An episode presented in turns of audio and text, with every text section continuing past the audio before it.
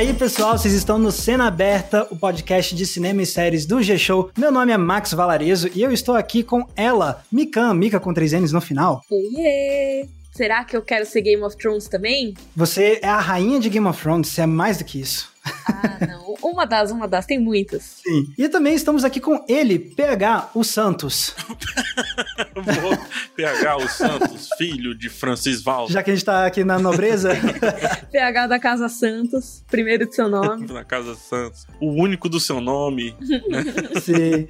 Então é, pessoal, a gente tá aqui, como você já deve ter percebido, a gente vai falar um, um pouco de Game of Thrones, mas além disso, de outras coisas, por que que acontece? Chegou aí Fundação, seriado novo do Apple TV Plus, que muitos estão falando que é a tentativa do Apple TV Plus de ter o seu próprio Game of Thrones. E a verdade é que, desde que estreou Game of Thrones, várias emissoras, vários produtores estão tentando lançar o próximo Game of Thrones, né? A gente vai falar daqui a pouquinho sobre o que, que pode ser uma série que tenta ser Game of Thrones, mas são aquelas séries, né, de grande orçamento, com histórias de ou de fantasia, ou de ficção científica, ou medievais, e entre outras coisas, a gente vai falar melhor daqui a pouquinho sobre isso. Mas é, quem é que tá tentando roubar a coroa de Game of Thrones agora que acabou? Tal como em Game of Thrones tinha uma disputa pelo trono, quem é que vai pegar o trono de Game of Thrones agora que acabou? Então é, tem muita coisa que já foi cancelada, tem coisa que tá no ar, tem coisa que tá vindo, então vai render um papo muito legal. Mas antes da gente ir pra esse papo, vai lembrar que o Cena Aberta é um podcast que você escuta toda terça e toda sexta no G-Show, no Globoplay e nas outras plataformas de áudio digital. Vocês estão prontos, pessoal? Eu quero um trial by combat pra saber se eu tô... Ah, Fechou. Vamos lá então pro nosso papo de Quero Ser Game of Thrones.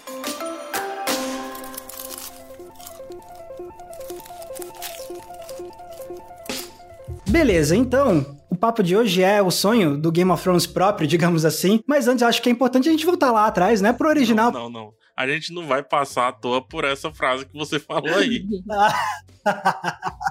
o sonho do Game of Thrones próprio é genial. Eu amei. Muito bom. O sonho muito do Game bom. of- o Game of Thrones Minha Vida, né? Financiamento em banco. muito É bom. o sonho aí de toda grande emissora. Mas é, então acho que é bom a gente voltar lá atrás no próprio Game of Thrones, né? E por que que, afinal de contas, Game of Thrones foi tão especial e tão diferente, né? E queria jogar isso pra vocês, assim, pessoal. O que, que vocês acham que fez Game of Thrones se destacar tanto e acabar gerando tantas séries que querem roubar o trono dela, digamos assim? Eu acho que Game of Thrones foi uma série que ela foi uma aposta muito alta, né? Tudo bem que assim, ela não começou com um orçamento tão alto nas primeiras temporadas, foi aumentando aí, mas logo a primeira já era cara. Mesmo ela não sendo com um orçamento tão alto quanto as outras, ela foi uma aposta grande, foi uma série de orçamento alto, mas foi uma aposta que rendeu. Foi uma série que arrecadou um bilhão anual pra HBO, assim, de dólares, 110 indicações a prêmios, uma audiência absurda. A oitava temporada saiu em quase 190 países, Nossa né? Senhora. O PH colocou aqui 186 na nossa pauta. Então, assim, é muita coisa. Mika, esse dos países é, chama muita atenção porque especificamente a oitava temporada, eu tava pesquisando, muitos desses países eram simultâneos. Uhum. Tá? Não era com atraso, semana depois, não. Era simultâneos é, os episódios semanais, né? Isso reflete o status de cultura pop que a série adquiriu, né? O que era uma coisa muito inimaginável, né? Se a gente fosse pensar 15 anos atrás que uma série de fantasia, uma série inspirada em histórias medievais, né? Chegaria a esse patamar de cultura pop, com o mundo todo se reunindo na frente da TV pra acompanhar os últimos episódios, semana a semana, é um negócio muito absurdo, assim. Então, é lógico que todo mundo quer um fenômeno assim. Todo mundo quer que as pessoas assinem o seu serviço de TV a cabo, de streaming, e que fiquem na frente da TV vidrados na hora que a sua série sair. Então é muito compreensível que as outras emissoras e os outros serviços de streaming estejam atrás de séries parecidas. A Mika falou muito bem, assim, os números eles são muito favoráveis a Game of Thrones. Eu não tô entrando na qualidade do final, foi bom, aquele negócio daquela discussão que sempre se tem. Os números, no geral, independente disso, são muito fortes, entendeu? Atestam muito. A gente às vezes fica muito no âmbito de conversar sobre arte, do ponto de vista mais qualitativo e tudo. Mas, poxa, a gente tá num business, né? É um negócio, Sim. né? Quer queira, quer não. Só que também eu acho que tem outras coisas que influenciam e que a Mika sabe muito bem, porque ela viveu isso paulatinamente. Mika, me diz, desde quando que você começou a cobrir Game of Thrones? Desde a primeira temporada, da segunda? Não, foi depois, na verdade. Eu comecei a cobrir mesmo, efetivamente, discutir em público e tal. Acho que quando eu trabalhava no Omelete, esse Foi lá pra 2013, 2014. Então foi lá pra quarta temporada, que foi quando eu realmente comecei a discutir publicamente a série, né? Eu acompanhava antes só na minha, sabe? Mas perceba, teve um tempo de maturação não só pra Mika, teve um tempo de maturação para muita gente e antes de Game of Thrones ser série. Ela teve um tempo de maturação dos livros muito grande. Game of Thrones veio com um fandom enorme, já com Wikipedia específica, né? Sim. né? Wikipedia, assim, enciclopédia. Wikipedia é no caso de enciclopédia web, digamos assim, né? É, de Game of Thrones, já muitos seguidores nos Estados Unidos, fóruns em fóruns, discussões e discussões em cima só dos livros. E ela se aproveitou muito disso, né? É, pode crer. Então, as Crônicas de Gelo e Fogo são os livros que inspiraram Game of Thrones. Eu acho que é bem legal destacar isso, porque eles já eram livros que chegavam em listas de mais vendidos muito antes Sim. de ter adaptação na TV, né? Então já era uma saga que fazia bastante sucesso. Existe aí desde a segunda metade dos anos 90. Então tem esse fandom que nem o PH falou, é bem maduro, né? Já era uma base de fãs muito bem construída. E é lógico que com a série ela aumentou exponencialmente, né? Foi uma coisa que cresceu muito, mas já tinha um ponto de partida. E aí eu acho que é até legal a gente ver que muitas dessas séries que vão se inspirar no sucesso de GOT vão pegar também adaptações. Exato. Eu, inclusive, eu já fiz um vídeo sobre isso alguns anos atrás, porque Game of Thrones eu considero como um ponto de virada na história das adaptações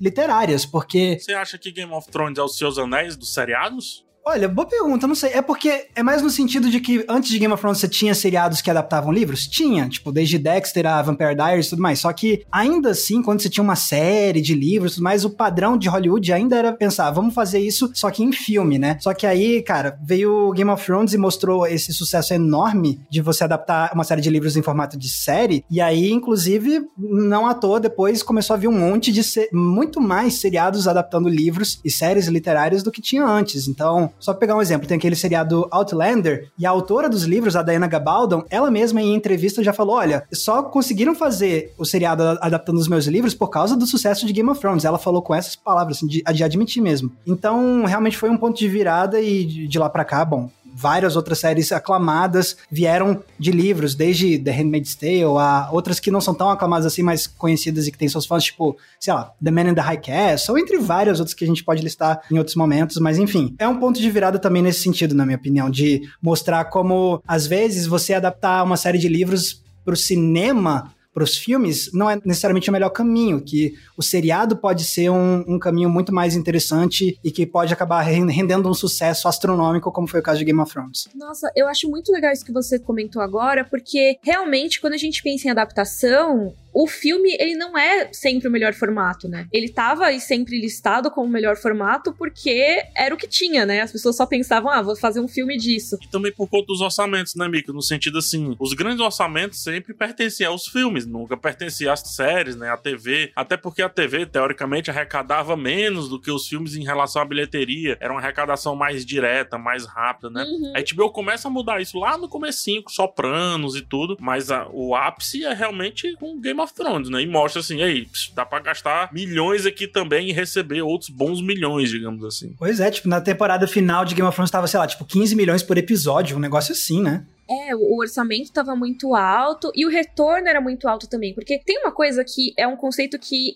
rola no, muito no videogame, que eu acho que vale muito para esse tipo de série, que é o tal do System Seller. Me explica. Que no mercado de videogame, quando você lança um console novo, né, um aparelho de videogame novo, por exemplo, ah, o PlayStation 5, o Xbox Series X, o Nintendo Switch, ou então antigamente você tinha, sei lá, o Mega Drive e tudo mais, você tem o videogame, mas você tem que ter um System Seller, que é literalmente um vendedor de sistemas, ou seja, um jogo que é tão bom, que faz tanto sucesso que faz as pessoas comprarem o videogame para jogar aquele jogo. Depois elas compram outros jogos, mas ela compra por causa daquilo. Então você costuma ter jogos exclusivos de determinada plataforma que as pessoas querem muito jogar e isso acaba convencendo ou adiantando a decisão da pessoa de comprar aquela plataforma, jogar aquele sistema é como se fosse uma âncora, Mika, assim, tipo, é isso aqui que vai ancorar esse lançamento e validar esse lançamento aí? É isso. Entendi. Tipo um House of Cards pro streaming, na época que tava ainda likear, House of Cards veio boom. Exatamente. O House of Cards foi o system seller, foi o carro-chefe da Netflix. E Game of Thrones se tornou o carro-chefe da HBO, a ponto de, em época de Game of Thrones, as assinaturas aumentarem, assim, um monte, né? A porcentagem aumentava bastante ao longo das temporadas e tinha muita gente que assinava e cancelava a assinatura em seguida e renovava só na próxima temporada. Então dá para ver que existia esse movimento, mas também tinha as pessoas que ficavam, que assinavam e permaneciam, né? Porque é difícil cancelar depois, né? Ainda mais antes de ter streaming, era meio chato de cancelar. Não, e eles encavalavam, né? Com outras séries assim, uhum. interessantes também, de comédia e tudo. É, as pessoas chegavam pelo Game of Thrones e ficavam pelo resto, né? Ficavam pelo catálogo que já existia, pelos filmes que eram exibidos e tudo mais. Então, essas séries se tornaram verdadeiros carros-chefe, verdadeiros system sellers dos serviços de TV a cabo, dos serviços de streaming legal, não sabia que tinha isso, não. É. Muito legal. Acho que essa comparação meio que abriu muito, assim, para mim, porque Lost foi isso pro, assim, obviamente sem querer, mas Lost foi isso pra pirataria, né? Porque a pirataria pré-Lost era praticamente não existia. E Lost colocou a pirataria no mundo, digamos assim. Olha que doido, pode crer. muito doido, né? Sim. Quando você fala isso, a minha cabeça tá. Eu realmente não sabia que os games funcionavam dessa forma. É, você tem muitos jogos exclusivos e essas séries são o quê? Se não séries exclusivas, né? Porque você tem, obviamente, tem aquele negócio da syndication no, nas séries dos Estados Unidos, que depois de várias temporadas dá para você passar em outros canais e tudo, mas por muitas temporadas as séries ficam em um canal só. E eu acho que nesses últimos anos tem se valorizado muito mais essas séries exclusivas sabe? Essas séries que, ah, essa você só tem aqui, essa você tem que assinar o meu streaming para ver. Se você é fã dessa saga de livros, vai ter essa adaptação. Ou então, se você quer uma série grandiosa com atores renomados, vai ter aqui também. Eu acho que esse movimento tem crescido ao longo desses últimos anos e eu acho que muita influência vem de Game of Thrones, sim. Ah, com certeza, porque aquele negócio, Hollywood acaba funcionando desse jeito, né? Tipo, algo faz muito dinheiro, aí você cria uma tendência, né? E aí o pessoal quer entrar nessa e, e de fato, e ainda mais hoje em dia, que a gente tem esse universo tão fragmentado com tantos serviços de streaming diferentes, aí sim, aí tem a, a necessidade ainda maior de cada serviço de streaming ter o seu system seller, para usar o termo que a Mika trouxe, né? E aí, obviamente, tipo, o pessoal vai olhar qual foi o maior desses nesse sentido ultima, nos últimos anos? Game of Thrones. Então, não é à toa que eu fiz a brincadeira de ter o Game of Thrones próprio, né? Porque, tipo, vai ter o seu carro-chefe para fazer as pessoas irem assinar seus serviços, ainda mais nesse cenário atual de tantos streamings diferentes. E olhando um pouco para dentro da obra do Game of Thrones, e para concluir a pergunta que você fez, Max, assim, concluir do meu lado, né? Tem também o lance de que Game of Thrones ele consegue ser muita coisa, assim. Ele é um, um high fantasy no sentido de magia, de não sei o quê. Criaturas mitológicas e tal mitológicas, seres, né, raças e tudo. Aí corta política, política pra caramba, frases de impacto, não sei o quê. Tá, corta porrada. Batalha campal gigantesca matar. Isso, então assim, Game of Thrones consegue ser muita coisa e consegue agradar muita gente. E acho que a gente pode acreditar isso. Mika, por favor, me corrija, discorde, vá com veemência. Mas eu acho que a gente pode acreditar muito isso ao Jorge Martin, porque a estrutura do livro dele, de cada, sabe, os pontos de vista, de dividir muito bem ali os núcleos e tudo, parece que já tinha uma aventura pronta ali para um, encaixar numa série ou num filme, não sei. Justamente o que a Mika falou, assim, como não é toda obra que vai funcionar melhor em filme. E acho que os livros de Game of Thrones, desde o começo, nasceram como algo que estava prontinho para ser adaptado para TV pela sua natureza de trama complexa, sem ter dezenas de personagens diferentes, mudanças de pontos de vista e tudo mais. Então, é uma estrutura de roteiro e de trama, assim, que realmente precisa de um tempo de tela muito maior do que um filme pode fornecer. Concordo e discordo com vocês ao mesmo tempo. Vou, eu vou explicar. Porque o George R. R. Martin, eu acho que ele foi escrever os livros pensando muito, às vezes não conscientemente, nessa estrutura de TV porque ele era roteirista de TV. Sim. Ah, tá. Ele trabalhou muitos anos com isso. Tem esse ponto, é. Então eu acho que ele é um cara que é muito a favor de cliffhanger, né? Aquele final que deixa você sedento para ver o próximo e tudo mais. Eu acho que até demais aqui fica uma crítica se você estiver ouvindo, viu, Jorge Martin? Tem uns cliffhanger que você não retomou, tô puto até hoje, irmão. É verdade. Abraço, desculpa aí a crítica, só um momento de desabafo. Mas é, então eu acho que ele tem essa coisa dos núcleos e tudo mais muito bem definida, que pode ou não ter vindo desse, dessa experiência de muitos anos que ele tem de TV. Ao mesmo tempo, ele mesmo fala que ele fez esses livros para serem inadaptáveis, que ele colocou coisa demais, exatamente porque ele queria fugir das limitações que ele tinha quando ele escrevia para TV, que ele tinha que escolher entre as coisas que iam para tela ou não, porque não tinha orçamento nunca. Ah, é? Olha, não sabia que ele tinha falado isso.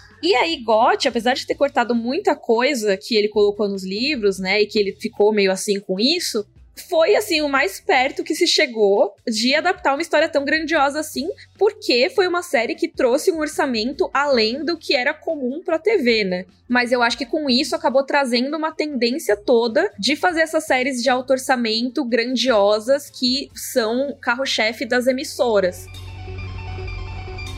Mas assim, beleza, a gente tá aqui então falando muito sobre como várias séries depois de Game of Thrones, né, tentaram ser, estão tentando ou vão tentar ser o novo Game of Thrones, mas vamos lá. O que que na opinião de vocês faz vocês olharem para uma série e olhar, tá, talvez essa seja uma nova tentativa de Game of Thrones, assim, quais seriam, digamos, elementos em comum que essas outras séries teriam possivelmente com o Game of Thrones? Eu acho que assim, Hollywood e as TVs também funcionam assim, porque, via de regra, as produções são muito parecidas. Eles têm muita coisa em gaveta. Muita coisa na gaveta, muito roteiro, muitas ideias, muitos criadores que disseram assim: Poxa, eu queria fazer uma parada assim, assim, assado. E quando tem um Game of Thrones da vida e outras séries também, porque isso não é restritivo ao Game of Thrones, mas o Game of Thrones ele parece que chamou mais esse tipo de comportamento, digamos assim, né? Mas outras séries passaram por isso, né? Friends, 24 Horas, citei aqui Sopranos, tiveram várias séries de máfia depois, o próprio Lost, o J.J. Abrams virou-se uma celebridade de só sendo produtor de séries, né? Muitos desses projetos estão nas gavetas, que chamam, né? Eles estão engavetados e, e alguém chega gritando e diz: Quero um Game of Thrones, quero um concorrente para Game of Thrones e tudo mais. É muito difícil dizer o que, que é de fato uma série que tenta ser Game of Thrones, mas algumas características comuns, do tipo, vem de um livro, fica entre aquela fantasia high fantasy ou uma fantasia mais acessível, que aí eu acho que é o fio dessa balança aí. Já chega com um orçamento às vezes maior do que precisa, entendeu? E aí às vezes a série cai do cavalo, utilizando um termo medieval. Eu acho que é mais ou menos isso aí que é uma série que tenta ser um Game of Thrones. Bom, para responder a própria pergunta que eu fiz agora há pouco, eu diria que, na minha perspectiva, uma série que tenta ser Game of Thrones é mais. Pode ser por diferentes vieses, digamos assim. Pode ser, ah, vamos aqui colocar uma série de fantasia épica. Pode ser também, tipo, ah, não é necessariamente fantasia, mas é ficção científica que pode ser considerado, na verdade, um ramo da fantasia. Ah, uma, também uma trama épica com muitos personagens, intriga política. Tem muita questão do marketing, né, o Max? Assim, se você pegar, tem muita essa questão assim, ah, o peso que o marketing coloca em cima daquele dali. Sim, de mostrar, olha, a gente tá te trazendo pra um universo enorme e tal. É, eu acho que sim. E sabe uma coisa que é muito específica, mas que algumas séries que seguiram o sucesso de Game of Thrones acabaram trazendo, não são todas, tá? Mas eu acho que entre algumas coisas que a gente pode identificar, algumas têm isso, que é o tal do sex position. Olha só.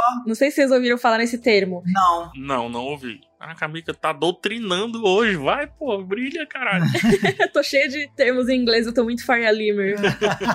que é uma combinação do termo sexo com exposição, né? E nesse caso, a exposição seria de quando você vai falando um monte de informação, sabe? Você vai trazendo. É, explicar coisas do roteiro. Contexto histórico, o personagem vai contar a infância dele e tudo mais. E cunharam esse termo na época da primeira temporada de Game of Thrones, que falaram que Game of Thrones fazia muito muito isso, de colocar cenas com sexo no fundo, uhum. mas que eram cenas em que, enquanto tinha essa coisa, tinha mulher pelada e não sei o que lá, tinha alguém contando a sua própria história, falando sobre a casa tal e o rei não sei o que lá. E tem séries que fazem esse tipo de coisa, que a gente vê que foram um pouco na onda de GOT. Um exemplo que eu acho bem didático disso é Marco Polo, que é uma série da Netflix. Olha, eu nunca assisti. Que tinha bastante sex position, assim.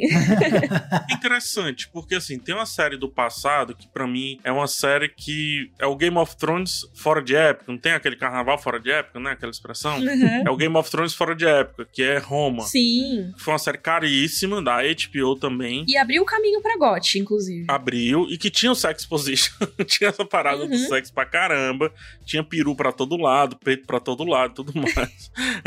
ela parece que ela tava no momento errado, a série certa no momento errado, talvez, alguma coisa assim, né? Diz que vários atores lá de, de Roma foram pra Game of Thrones, né? Uhum. Ela foi cancelada porque era muito cara. E também era um jeito também da HBO de mostrar que, tipo, olha só, as séries da HBO são diferentes, porque como é acaba, a gente não tem as regras da TV aberta, então a gente pode mostrar sexo abertamente e tal. Então... É, Game of Thrones equilibrou isso muito bem, né, Mika? Assim, Game of Thrones parece que soube utilizar essa parada aí. Isso, e eu acho que é interessante isso, porque nem toda série que seguiu Vai ter essa tal da sex position, mas pode ter uma outra abordagem disso, que é essa é uma série para um público adulto. Então, eu vou pegar conceitos de alta fantasia ou de fantasia urbana mesmo, ou de ficção científica, e eu vou colocar para um público adulto. Isso não necessariamente quer dizer que vai ter cena de sexo o tempo todo, apesar de poder ter, em várias dessas a gente tem, mas pode ser também, ah, eu vou trazer temas muito maduros, ou eu vou trazer muita violência, que também tem muito em Game of Thrones, né? Pois é, para além do sexo, né, tem o negócio da violência muito gráfica, né? Isso. O Marco Polo definitivamente foi uma que não entendeu isso, porque ela tinha uma boa história nas mãos, ela conseguiu avançar bem ali na primeira temporada. A princípio, ela não tinha sido pensada para ser um filhote de Game of Thrones, mas em dado momento disseram: ei, pode ser.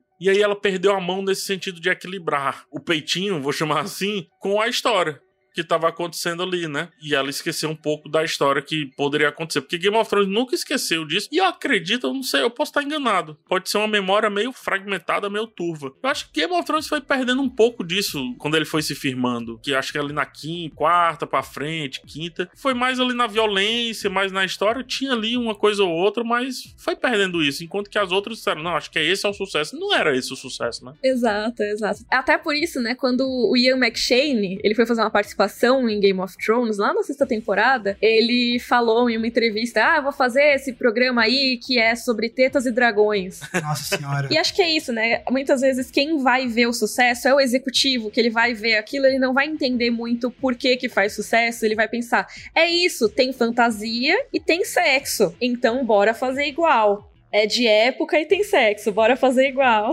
é engraçado, mas não é esse o coração, né? Mas nunca foi esse o coração, a galera caiu como um patinho. Marco Polo caiu patinho nisso daí, patinho. Mas a gente tem outra galera tentando também, né? A gente tá falando de Marco Polo, que teve uma vida super curta, né? Mas assim, se a gente pegar outras séries que tentavam ser meio que na mesma vibe e tal, que já acabaram ou que foram canceladas, ó, eu lembro de Vikings, por exemplo. Durou bastante tempo. E é legal também. Durou bastante tempo. E que teve bastante sucesso. Que foi uma série que se transformou na proposta. Eu lembro que muita gente falava, pô, se você gosta de Game of Thrones, vai vir. Pode buscar. Sim. Era sempre isso que eu ouvia. É, a recomendação era sempre essa, baseada em Game of Thrones também.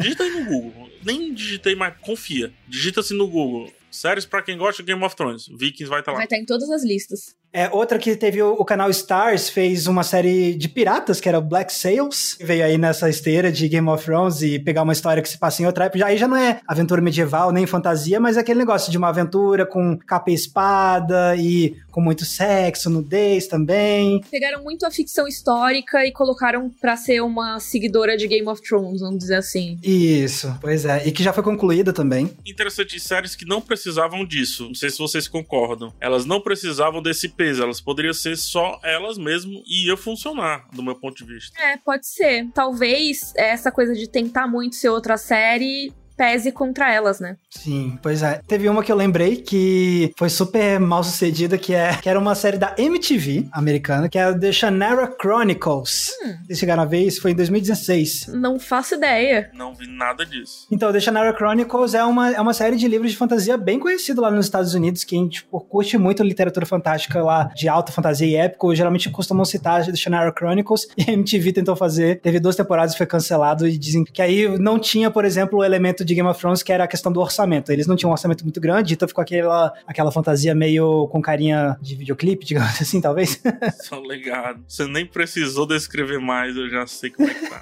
eu já sei como é que é. Max, eu não tinha nem ouvido falar nessa série, eu tô chocada. Pois é, durou pouquíssimo tempo e foi a tentativa da MTV de ter o seu próprio Game of Thrones. Engraçado, né? Pô, mas se acerta, já pensou? Salva a emissora, vem do quase do nada a emissora e estoura, né? E também a gente tem aquelas séries que já nasceram porque existiu Game of Thrones, uhum. né? O The Last Kingdom é uma série que eu acho, ela é da Netflix, baseada nos livros do Bernard Cornwell, um escritor que inclusive é mais aclamado em termos de quantidade e tudo. Antes de Game of Thrones série ser lançado, muito mais aclamado que o George Martin, o Bernard Cornwell. Ele é bem famoso muito famoso, famoso aqui no Brasil. Game of Thrones não era tão famoso aqui no Brasil. O Bernard Cornwell tem milhares de livros, né? Milhares de séries e séries intermináveis, medieval também, que bebem inclusive muitas vezes da mesma fonte. Game of Thrones envelopa muita história ali do Reino Unido, da Europa, na parte mais fantasia e o Bernard Cornwell faz uma parada mais romance histórico e tudo, né? Colocando personagens que não existem em histórias que existem. O The Last Kingdom ele chega porque Game of Thrones existiu. E é interessante como o Bernard Cornwell, assim, não o Bernard Cornwell em si, mas uma criação dele, assim, não, não chega nos pés, não chega nos pés do que Game of Thrones foi em relação à popularidade. É uma coisa mais nichada, né? Eu lembro que muita gente recomendou The Last Kingdom para mim, até em comparação com Vikings, né? Porque tem algumas intersecções, né? Sim. Mas realmente, como eu acho que entra muito mais na ficção histórica, a pessoa tem que estar tá afim de ver ficção histórica. Ela não tem necessariamente que estar tá pensando em fantasia, né? Então, pois é, teve The Last Kingdom, mas a Netflix também teve outros esforços, né? Teve Sombra e Ossos, que era mais voltado para o público teen. Tá acontecendo ainda, tá acontecendo, né? Assim como The Last Kingdom também Sim. vai ver a nova temporada e final. Vai pra quinta temporada agora. Mas assim, acho que carro-chefe mesmo da Netflix de, ok, olha isso aqui como a Game of Thrones, seria o The Witcher, né? Com o Henry Cavill. Eu acho que sim, porque tem toda essa vibe, é lógico. Eu acho que é importante a gente trazer aqui, dar o disclaimer no podcast de que a gente não tá falando que nenhuma dessas séries é cópia de Game of Thrones, tá? É, nem desmerecendo também, né? Não, não, não é isso. Boa. Eu acho muito importante a gente trazer isso só para reforçar, porque não é, como o Max falou, não é desmerecendo. É dizendo que, assim, essas séries têm alguns elementos que podem chamar a atenção do público de Game of Thrones, que podem ser essas séries que vão ser carros-chefe e tudo mais, que podem se destacar com esses elementos. Não quer dizer de jeito nenhum que a gente fale, ah, não, mas essa série tá imitando, não sei o quê. Eu acho importante falar isso, trouxe para falar de The Witcher, porque The Witcher também é inspirada em uma série de livros. Uma série de livros muito popular também, e os jogos muito populares. Exato. Os, os, livros, eles são super populares, já eram antes da série também. Mas eu acho que é legal dizer isso porque, assim, as Crônicas de Gelo e Fogo também são esse mesmo esquema, sabe? Então não tô dizendo, ah, a história de The Witcher copia Game of Thrones. Não leiam como se eu estivesse falando isso, pelo amor de Deus. Porque eu sou muito fã de The Witcher também, inclusive, tá? E eu acho que a série, ela tem alguns desses elementos. Ela tem a parte fantástica, tem essa parte sexual muito forte, né? Essa parte mais adultona. É uma série com aquele mundo que é mais darkzeira, sabe? Que é, é mais sombrioso é, fantasia sombria mesmo e tudo mais. E tem muito sangue também, bastante violência, que eu acho que também apelam para esse público, né? Sim, com certeza. E tá aí vindo a muito em breve a segunda temporada também, né? Então, para continuar. Que eu tô muito animada para ver, inclusive. Sim, eu preciso confessar que eu ainda não vi The Witcher, eu tô devendo. Ah, eu gosto. Eu gosto principalmente do começo, porque tem uma coreografia de luta que eu amei, assim. Hum, legal. Eu achei muito legal mesmo, assim. Boa. Bom, saindo da Netflix, outra emissora que tem feito esforços nisso é a Showtime, né? O PH sabe falar um pouco mais sobre isso em relação a Vikings, né? O Vix falam Vikings, né? Porque eu sou do Ceará, eu falo Vix. Desculpa. não, é porque... eu, eu não sei como eu falo, talvez eu fale os dois. É. Você sabe que os vikings chegaram aqui no Ceará? Isso aí a gente deixa pra um outro episódio. Olha só. Olha aí. Um episódio de história. Mas enfim. Quero ver essa temporada da série. É, exatamente. spin-off. Eu quero esse spin-off. Spin-off, né? Made in Ceará. Vikings, ele começa muito apegado a outra série que também tiveram alguns filhotes, como Spartacus, né? Foi uma série que teve certo sucesso, era muito explícita e tal também. Só que ela se transforma, o marketing dela se transforma muito. Gente, é gritante. As peças de marketing marketing lá da primeira temporada e até um pouco da segunda para as peças de marketing daí para frente. A série até escurece, tenta pegar aquele clima mais sombrio de Game of Thrones e tudo. E elas dividiram até cenários. Ela foi até atrás de cenários de Game of Thrones. Tipo, terminava de gravar, aí pô, já tá tudo ali, né? As barracas já estão prontas e tal. Vamos gravar um Vikings aqui, porque esse cenário é interessante e tudo. Puxa. Mas assim, de novo, não tirando a originalidade da série, porque muito disso, quando a gente fala, e a Mika foi muito pontual, a gente fala muito de de mercado, assim. A série, ela tá existindo com a essência dela, ela não tá existindo com a essência de Game of Thrones. A gente tá falando muito como o marketing, como as empresas e tudo tentam jogar essas séries, pegando ali uma, uma conexão com o sucesso de Game of Thrones, não só de Game of Thrones, de outras séries, como eu já falei. Dá um exemplo simples aqui para quem é mais série maníaco aí, pegando o termo do canal do Michel. Na década de 90, quando surgiu o CSI, surgiram várias outras séries de investigação, Light to Me, o Crime Dynamite e tudo, que assim, para mim foi muito massa, porque eu adorava essas séries, né? Eu amava Light Me. Também. E bom, como eu comentei agora há pouco, né, não necessariamente precisa ser de fantasia épica medieval para aparecer Game of Thrones ou para aparecer uma tentativa de um novo Game of Thrones. Como eu falei, tem ficção científica também, né? Então, antes de falar de Foundation, que é o que estreou mais agora, alguns anos atrás estreou pelo canal Sci-Fi uma série chamada The Expanse, o pessoal tinha um certo preconceito, porque o sci-fi fazia umas séries que não eram tão bem feitas assim, mas o The Expanse já começou chamando uma atenção, e aí muita gente vendia The Expanse como Game of Thrones no espaço. Por quê? Porque é uma ópera espacial que tem vários planetas e intrigas políticas, da mesma forma como em Game of Thrones você tinha os diferentes reinados. Tem muito disso, mas assim, é ópera espacial, ficção científica, e eu nunca assisti, mas eu acompanhei ao longo dos anos a reação de muita gente da crítica, e o pessoal falando assim, olha, não deixa a comparação com Game of Thrones achar que é algo de segunda categoria, porque tem muita gente que fala que The Expanse é muito bom. Ela teve três primeiras temporadas pelo Sci-Fi e depois a Amazon pegou, porque a série ia ser cancelada, a Amazon pegou e fez mais duas temporadas e vai ter uma sexta temporada que vai ser a última. E pelo que eu fui lendo, assim, as críticas disseram que depois que foi pra Amazon ficou ainda melhor. Então, só pra mostrar como esse tipo de série também pode ser nesse contexto de ficção científica. E falando de ficção científica, né, tem aí agora saindo Foundation pelo Apple TV Plus, que é baseado nos livros do Asimov. Cara, só uma coisa sobre The Expanse que o público é muito engajado, muito engajado. E, tipo, a galera fala muito bem da série mesmo, assim. E essa é uma que tá na minha lista, porque dizem que é bem legal mesmo, assim. Eu também quero ver. Aí eu vou ser um pouco rebelde também. E antes de ir pra Fundação, eu também gostaria de ir pra Westworld. Que foi uma série que tentou surfar no hype do Game of Thrones, até em termos de estreia, porque teve uma temporada dela que foi muito apressada para que ela concluísse e fosse lançada assim que Game of Thrones terminasse. Que no caso foi a terceira temporada. Então, quer queira, quer não, Westworld também sofre um pouco aí desse efeito Game of Thrones. Mas sim, Fundação, pra mim tem um, um potencial incrível, né? É, só vi até agora dois episódios. Na altura da gravação desse podcast já tem três, quando esse podcast for lançado. Tem Pace já é boa. Eu sou a fã número um do Lee Pace, desculpa, gente. Pô, que legal, que legal. Muito massa, um belíssimo trabalho, inclusive. Trabalho, sim, trabalho.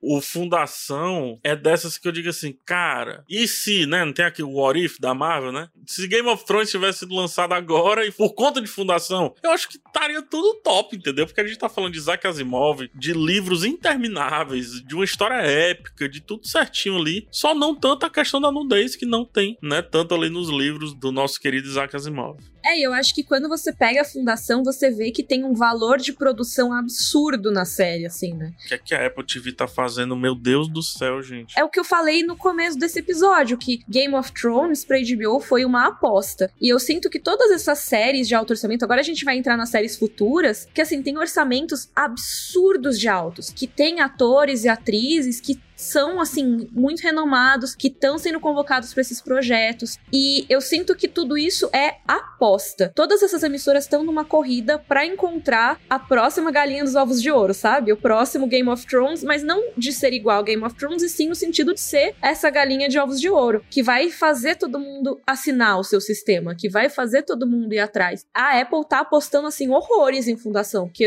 aqueles episódios, assim, não é possível esse valor, sabe? É um negócio muito doido. Eu ainda não assisti, mas é uma das coisas que eu mais tenho ouvido comentar é como parece que tá um negócio visualmente muito deslumbrante em termos de nível de orçamento e produção mesmo. Eu acho que a Apple, ela tá assim, ó, nossa grana é de outro canto, não é daqui, entendeu? Então, vamos pegar essa grana e vamos brincar direito tá entendendo? É. Uhum. Vamos brincar sem medo. É o que me parece fundação e que me parece que também vão ser outros projetos. E como foi o segundo temporada de Ted Lasso? Porque a primeira temporada de Ted Lasso era muito modesta. Pera, você tá falando que Ted Lasso é cópia de Game of Thrones? Não, não. No, no sentido de galinha. tô brincando, tô brincando.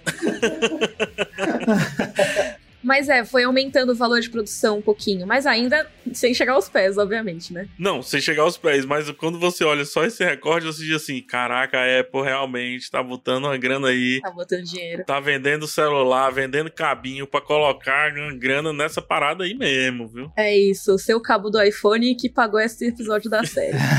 Seu cabinho de iPhone financia a fundação. Ah, que bom. Agora, assim, como a gente fala que é tanto negócios, negócio, negócio, quem mais quer uma nova Game of Thrones é a HBO, né, gente? Nossa, com certeza, cara. Tipo, era a galinha dos ovos de ouro sumiu, né? E agora eles estão, tipo, vamos lá, a gente é quem mais precisa. Ai, pois é, né? Pra preencher esse buraco. Por eles, eles voltavam no tempo, vai. Então, pois é, preencher esse buraco em formato de GOT que foi deixado ali. Óbvio que a HBO tem um monte de outras coisas na programação, inclusive eu acho que o catálogo da HBO Max é um dos maiores e mais interessantes que a gente tem dos streamings atualmente. Mas. Sim, concordo. Qualitativo, inclusive. É, sim, mas eu acho que eles têm que trazer pessoas novas, né? Tem que fazer as pessoas curtirem e falarem o tempo todo do catálogo novamente, né? E eles têm tentado, né? Várias séries com essas apostas. Eu acho que uma foi His Dark Materials, né? Essa série surge em dois momentos da história. Primeiro, para tentar ser um filme que vai pegar Senhor dos Anéis. Concordam com isso? Sim. Lá atrás com a bússola de ouro, né? É, exatamente. O Cena Aberta de 2006 tem uma galera comentando sobre o novo Senhor dos Anéis, tá? a gente, em outra linha do tempo, a gente tá comentando sobre quem quer ser o Senhor dos Anéis. É isso. e o Bússola de Ouro, ele surge nesse cometa aí, pegando essa cauda desse cometa, né? E agora, de novo, a HBO faz a mesma coisa, só que no formato série e trazendo nomes de peso pra trilha sonora, pra atuação, pra tudo. Pro comandar a estética também tem o Tom Hooper, né? Tom Hooper, exatamente. Eu acho que é uma série boa, mas que quando a gente coloca dentro desse recorte que a gente tá trazendo, ela não atingiu os objetivos, né? Uhum. É, Eu ainda não assisti, mas dá pra ver que é a tentativa de realmente, ó, é uma série de livros de fantasia que é muito aclamada a propósito do Philip Pullman. E realmente, tipo, ó, a gente tá querendo aqui fazer uma nova série de fantasia com um universo muito bem construído, porque o mundo dessa série é muito intrincado, muito rico em termos de como ele é construído na sociedade, muito detalhe. Sim. Então, dá pra ver que tem muito dessa intenção, assim. Agora, se tá dando certo ou não nessa visão, eu não posso opinar porque ainda não assisti. É, eu consigo opinar e eu acho que não, porque, de novo, são comparações muito injustas, até porque teve o lance da pandemia. Mas vamos lembrar que Game of Thrones as pessoas assistiam como se fosse um, um final de Copa do Mundo, né? Cada episódio como se fosse um final de Copa do Mundo. E His Dark Materials tá indo muito bem pro seu público, que era um público que já era cativo. Mas eu acho que não furou muito bem essa bolha. É, é, realmente não conseguiu furar a bolha. Eu acho que é isso que uma série que segue o caminho de GOT quer fazer também, né? Que não quer ficar só no nicho de fantasia e ficção científica. Quer chegar pra todo mundo. Furar a bolha. Ó, eu posso estar errado, pode ser bolha minha. Agora falando de bolha, pode ser a minha bolha. Mas tem dois nomes aqui que eu já citei que eu lembro de momentos da minha vida que só se falava sobre isso. Lá em 2002, 2003, por ali, gente, parece que todo mundo no mundo tinha lido Seus Anéis. Só se falava sobre Seus Anéis. Só se falava sobre isso. E em Game of Thrones parece de novo que só tinha especialista de George Martin no mundo. Eu imagino o tanto que a Mikan sofreu fazendo os vídeos, porque era um público muito complicado. Não, eu sou parte do público complicado, as pessoas sofriam comigo também. Mas é impressionante como tudo era Game of Thrones. Assim, era o mundo tava existindo e Game of Thrones. E eu acho que a própria HBO quer continuar esse legado de Game of Thrones, não só com outras séries, mas com séries da própria franquia, né? Eles estão aí. É, criando derivados. É, eles anunciaram um monte de derivados, né? As tais spin-offs, e aí tem coisa que foi cancelada já, tem coisa que ainda tá em começo, assim, pré-produção, mas tem uma que já é concreta, que é a tal da House of the Dragon, que vai falar só da casa Targaryen, né? Um episódio específico da história dos Targaryen, que se tudo der certo sai ano que vem, eles estão gravando. Olha aí. Não sei se essa série vai chegar ao patamar de grandiosidade que Game of Thrones chegou, mas pelo menos é o objetivo. Se conseguir, é inédito, tá? Sim. É, que é uma continuação. Eu ia falar, é uma continuação, mas não é, né? É uma prequel, mas assim, é a continuação do sucesso, vamos dizer assim, né? Em críticas em matérias assim lá de fora sobre seriados, a expressão a maldição do- dos prequels, assim, séries que fazem é, histórias que se passam antes de outra série de sucesso acabam não conseguindo chegar na mesma altura de sucesso, digamos assim. Então, vamos ver se House of the Dragon vai sofrer dessa maldição aí.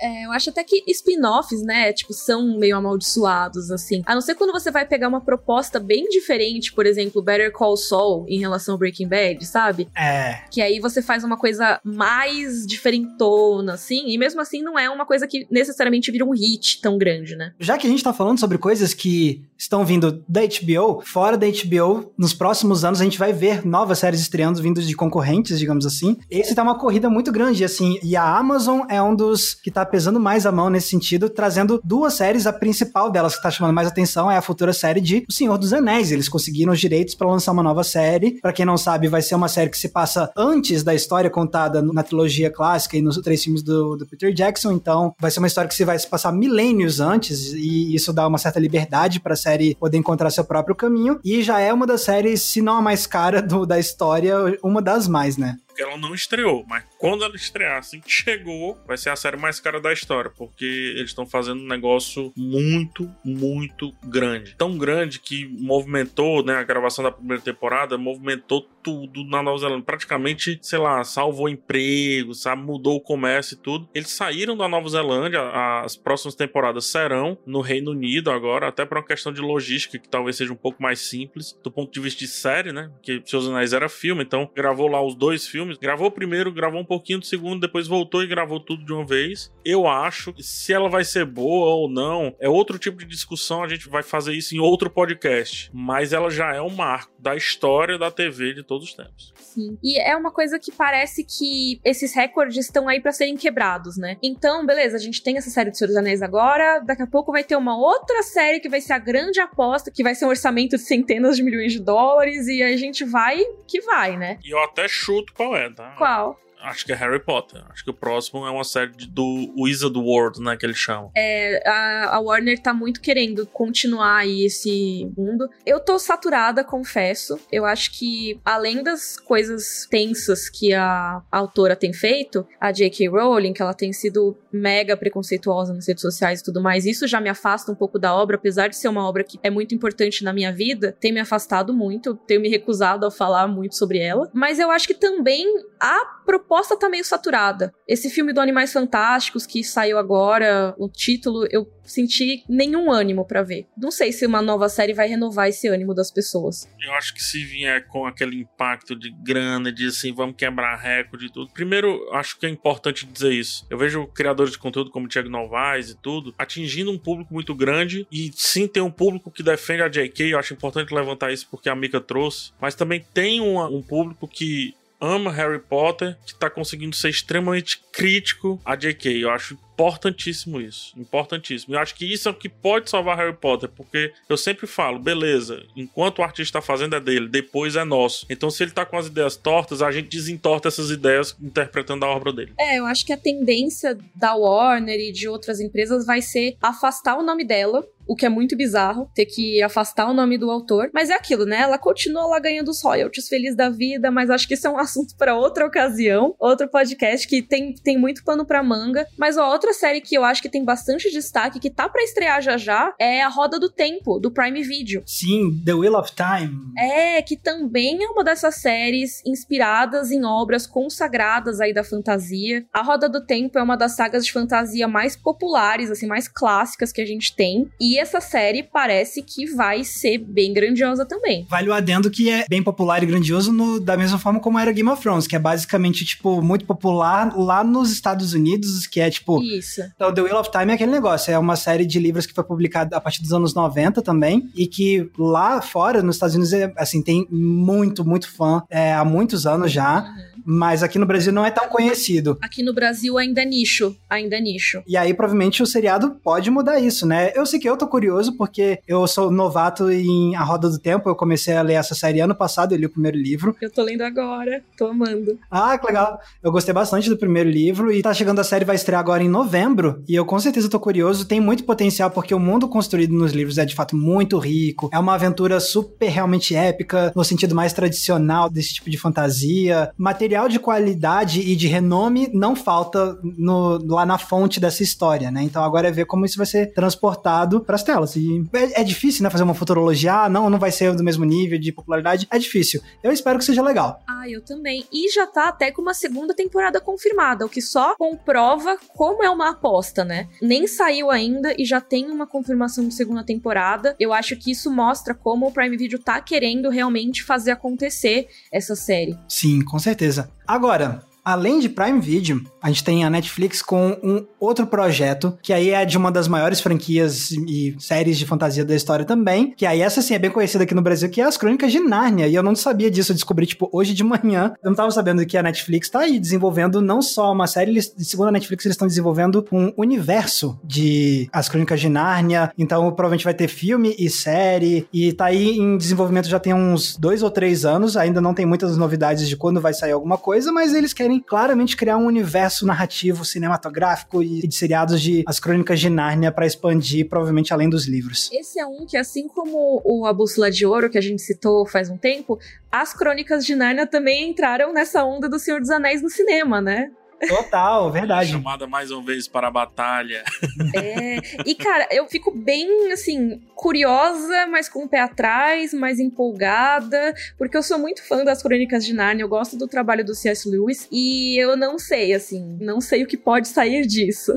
Eu acho que se for rolar, é diferente do que vai rolar com Game of Thrones. Eu acho que as Crônicas de Narnia, na sua essência, são mais pro público infanto-juvenil. E eu espero que eles mantenham essa aura, não tentem transformar um negócio épico, adultão e não sei o que lá, sabe? Sim, então, tem uma coisa que foi anunciada que é quem é o roteirista que eles comandaram para ser meio que o arquiteto desse universo. É um cara chamado, um roteirista chamado Matthew Aldrich, e ele é, foi um dos roteiristas de Viva, A Vida é uma Festa, da Pixar. Então, já dá pra ver que eles colocaram no comando dessa série alguém que tem uma experiência para contar histórias com coisas de fantasia voltado para um público infanto-juvenil. Então, isso já dá uma dica de que talvez eles de fato queiram seguir essa linha mais, assim, para uma classificação mais livre em termos de idade, digamos assim. Mas eu pergunto, será que o público infanto-juvenil vai ser esse que vai conseguir finalmente colocar Crônicas de Nárnia no topo digamos assim, eu realmente eu não sei a resposta, assim. Não é nenhuma quietação nem nada, assim. Como a gente tá falando, né, o Game of Thrones ele consegue ir ali em vários e tudo, e aí Crônicas de Nárnia, acho que ele poderia ser só o Crônicas de Nárnia, e isso não é pouco. Quando eu falo só, não é o só de somente, é o apenas, entendeu? Sem querer ser outras coisas, né? Pois é, porque eu acho que ela sofreu bastante com essa questão dos Seus Anéis na época. Porque ela não era os Seus Anéis, ela era Crônicas de Nárnia, entendeu? Bom, outra franquia de livros de fantasia que é muito popular, e inclusive aqui no Brasil, que é, tem as Crônicas do Matador do Rei, do Patrick Rothfuss, com o primeiro livro O Nome do Vento e o segundo O Temor do Sábio, que desde 2015 já tem história sobre isso, foi quando a Lionsgate adquiriu os direitos de adaptação para fazer filme, série, jogo de videogame, e a série inclusive ia ser feita pelo canal Showtime, mas ano passado o Showtime abriu mão, e aí tá aí num limbo por enquanto, tem o envolvimento do Lin-Manuel Miranda, ele é um dos produtores executivos da série, ele é fã dos livros e tudo mais, mas assim, por enquanto não se sabe quase praticamente nada e tá meio que aí nesse eterno estado de desenvolvimento. Só queria dizer que a gente falou de coisas com o Lin-Manuel Miranda duas vezes hoje, então Sim. podem marcar Hamilton aí no bingo de vocês do podcast Cena Aberta. porque ele tá em His Dark Materials e ele seria o produtor executivo aqui, então... Exato. tá, tá marcado o Lin-Manuel Miranda aqui. E engraçado, a gente falando tudo disso, né? Warner pra lá, Netflix pra cá, Prime Video, Apple TV e a Disney, né? Bom, a Disney ela tá ali, né? Na vida dela, fazendo dela. A Disney tá balançando o Baby Yoda de cabeça para baixo para ver até onde sai dinheiro. Zero preocupação com Game of Thrones, né? Tá ali com Star Wars, com Marvel, ela tá alheia, total, né? Sim, exatamente. Pois é, porque a Disney já tem as suas próprias franquias que são o tal do system seller, né? Que fazem você assinar. A pessoa vai assinar para ver as séries da Marvel, a pessoa vai assinar para ver Mandalorian, para ver tudo de Star Wars. Ela não necessariamente precisa de um outro chamariz, né? Exato. Então, pessoal, tendo feito esse panorama, né, de todas as séries, ficam algumas perguntas que acho que é legal da gente debater, que, afinal de contas, será que a gente precisa mesmo de outra Game of Thrones sem ser Game of Thrones? Caraca, será que a gente precisa? Assim, o negócio aqui é, é só a gente ver como é que a gente avalia essa questão. Assim, é legal a gente ter essa série, só que o negócio é que eu acho que é um pouco difícil você ter esse mesmo nível de sucesso replicado no sentido de que ser uma série que vai ser que nem o PH falou, que o pessoal vai se juntar para ver como se fosse final de campeonato. Eu já tenho um pouco mais de dificuldade de ver isso acontecer acontecendo, mas se a gente não tiver expectativa disso, tá tudo bem também. é, é, porque eu acho que isso, é, eu gosto muito desse tema, tá, que a gente trouxe. Eu gostaria muito de arrematar esse tema com a conclusão de que as séries que passam por esse processo mais sofrem do que realmente ganham. E é o que é bizarro, porque é um paradoxo, porque teoricamente deveria ganhar. Ah, Game of Thrones, olha, o filhote, isso, isso, aquilo, outro. Mas a grande verdade é que em vez da série ser ela, de fato, ela acaba tendo que ser uma coisa que ela não é, e aí ela acaba não sendo nem ela nem a outra coisa, entendeu? Uma perda de potencial, né? Pois é. É, nesse sentido, eu acho que o próximo Game of Thrones vai ser uma série que nem foi criada pensando em ser um Game of Thrones, porque aí vai ser uma outra coisa completamente diferente. Da mesma forma como o Game of Thrones foi uma, uma surpresa. A própria Mika falou, tipo, ah, ninguém tava esperando que a próxima grande série que ia conquistar o mundo ia ser uma série de fantasia épica, entendeu? Então, acho que a partir do momento que vier outra coisa de outra pegada que nem tá tentando ser Game of Thrones, provavelmente vai ser desse campo que vai sair algo tão grande e tão popular, talvez. Eu acho que é isso. É, eu acho que essas séries de orçamento grande, a gente citou várias delas como talvez, né, a próxima Game of Thrones, no sentido de queremos que seja um grande sucesso. Mas eu acho importante destacar que muitas delas não tem nada de Game of Thrones, além de ter um orçamento muito grandioso e serem apostas das emissoras. Então eu não ficaria surpresa se Fundação fosse o novo Game of Thrones. Uhum porque realmente não tenta emular as partes narrativas, estéticas e tudo mais que Game of Thrones teve. Mas pode ser que essas não deem certo também. Eu acho que, como o próprio nome da aposta diz, né? É uma aposta as emissoras estão lá jogando dinheiro para ver se alguma coisa dá certo. Se vai ser um sucesso igual Game of Thrones, aí a gente tem que esperar umas temporadas para ver. Com certeza.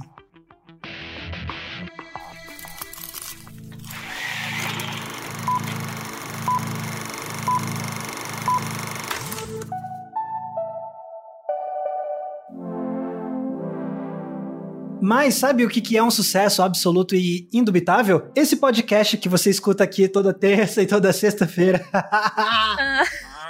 malandrios. É, rapaz, exatamente. E agora eu quero saber de vocês, PH Santos, onde as pessoas podem te encontrar nessa internet para continuar vendo suas opiniões sobre esse universo das séries e do cinema? Você pode ir em Westeros, eu fico mais perto brincando. você pode ir no YouTube, busca PH Santos, que você vai encontrar facilmente, arroba PH Santos no Twitter e também no Instagram, que também pode ser encontrado em Essos, Westeros, em todo Muito bom. E você, Mikan, com três N's no final, Onde as pessoas podem te encontrar nesse vasto mundo da internet? Ó, oh, você procura aí Game of Thrones no YouTube que você vai me achar aquelas, né? Bem brincadeira. Antes de aparecer um clipe de Game of Thrones, vai aparecer o canal dela. Não, peraí, peraí. Com licença, eu vou fazer essa busca. Se for genial, Game of Thrones. Não, eu acho que não, gente. Acho que não. Acha que não errou? Acha que sim. Tá aqui você. É o quê? Sério? Entenda o mapa de Westeros Game of Thrones. Amei. Outra, o que matou Got, Aldopsia Game of Thrones. Toma outra, House of the Dragon. Tudo sobre a nova série. Essa é a amiga. Gente, eu amei. Mas ó, vou fazer o meu mexão aqui. Eu queria muito recomendar uma série de vídeos que eu fiz sobre Game of Thrones, que se chama Autópsia Game of Thrones, que fala muito sobre bastidores da série, como ela se tornou esse sucesso mundial e como a última temporada foi um tapão na cara de todo mundo, como que chegou a isso. Então, se vocês quiserem ver lá, procurem Autópsia Game of Thrones no YouTube, que vocês vão me deixar muito feliz vendo, porque eu gosto muito dessa série de vídeos. Nem vou colocar minhas redes sociais, porque eu já fiz um merchan aqui dos vídeos. Então, vejam lá no YouTube. Não, coloca sim, coloca sim. Instagram, underline Miriam Castro e Twitter, Rei Underline Mika. Pronto, acabou.